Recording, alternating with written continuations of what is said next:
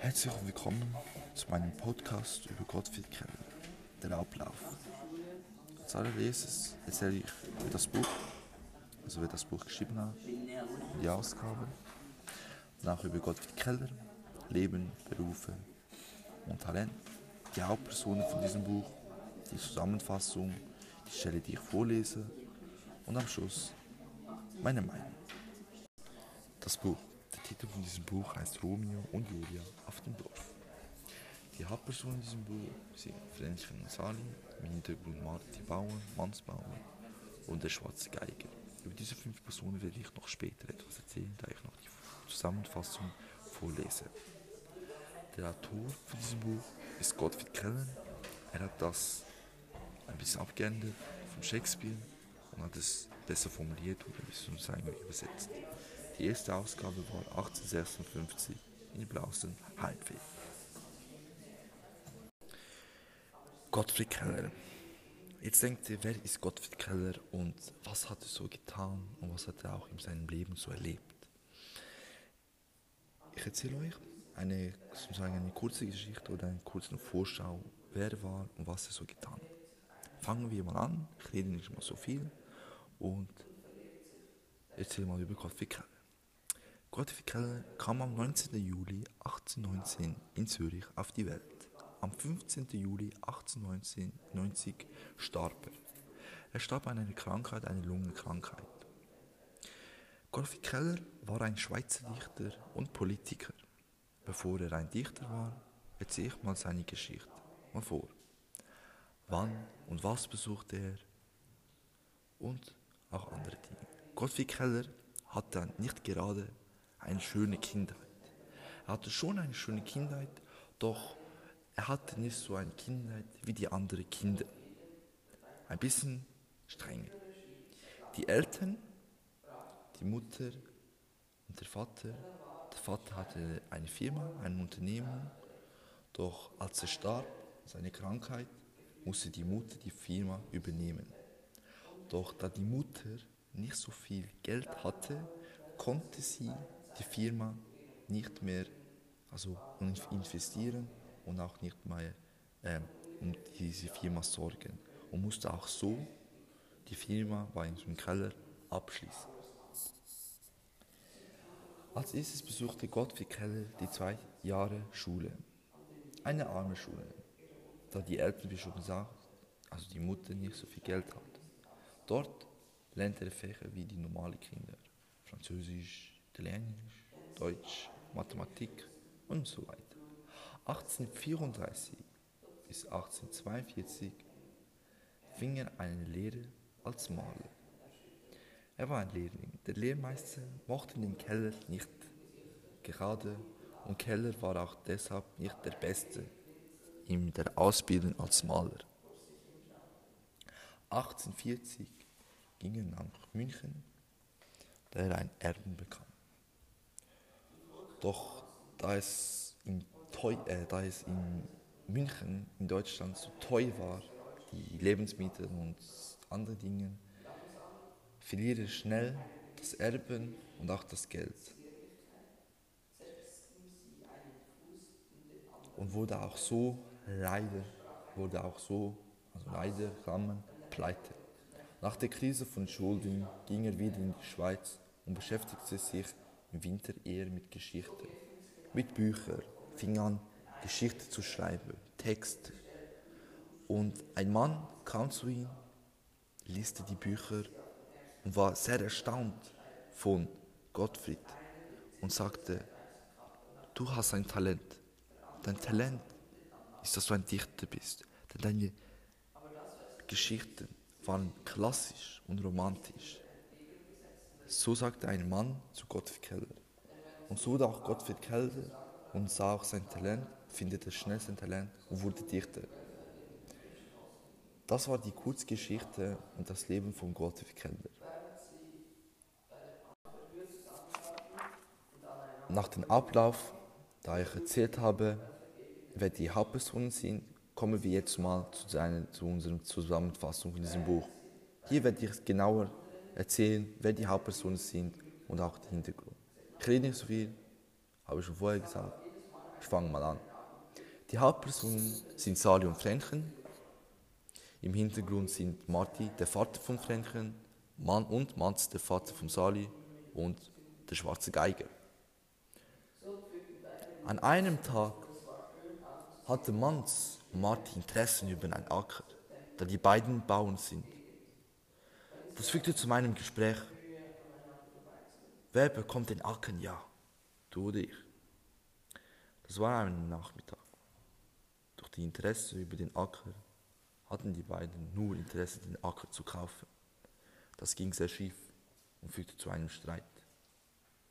Das ging drei Jahre lang. Was ist passiert? Später bekam niemand den Acker. Nicht Marty oder Mats. Beiden hatten einen furchtbaren Streit, als ob es ein Krieg wäre. Die beiden Bauern wurden Feinde und redeten zusammen nicht. Gar nicht, das mehrere Jahre lang. In der Zwischenzeit begann schon die erste Liebe zwischen Sali und Franken. Doch das war eine verzweifelte Liebe und eine komplizierte Liebe, da die beiden Väter von denen einen starken Streit haben und Feinden sind und durften auch so keinen Kontakt zusammen haben.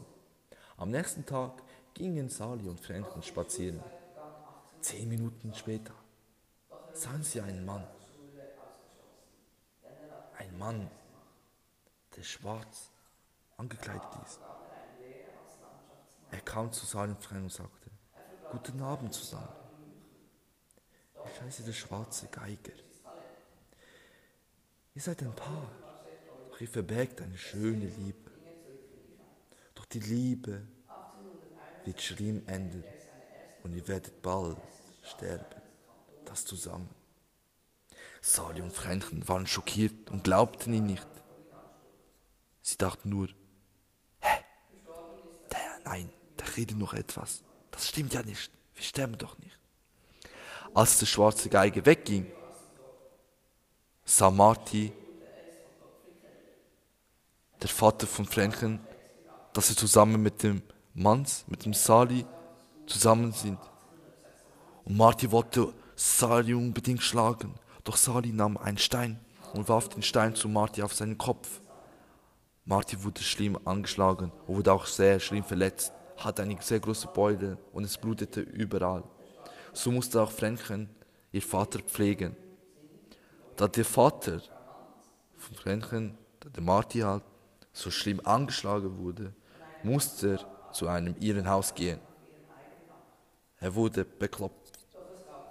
Sechs Wochen später gingen Sali und Franken zu einem Fest.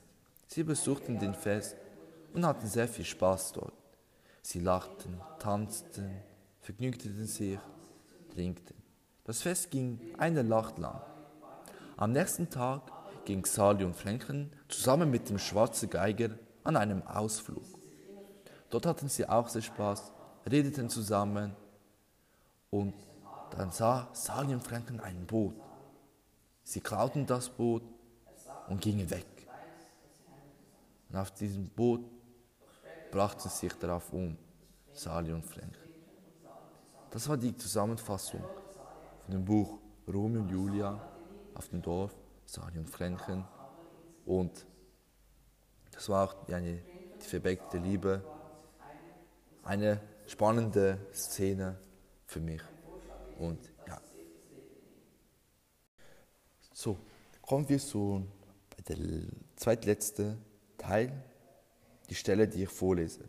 Ich habe die Seite 1 und 2 gewählt und werde sie auch vorlesen, weil hier geht es schon am Anfang an, um was es geht, also um was in diesem Buch schon geht, wer die äh, Hauptpersonen sind, wer das Buch geschrieben hat. Und ich finde das sehr wichtig bei Büchern, dass man halt so eine Einführung hat, um was es halt geht.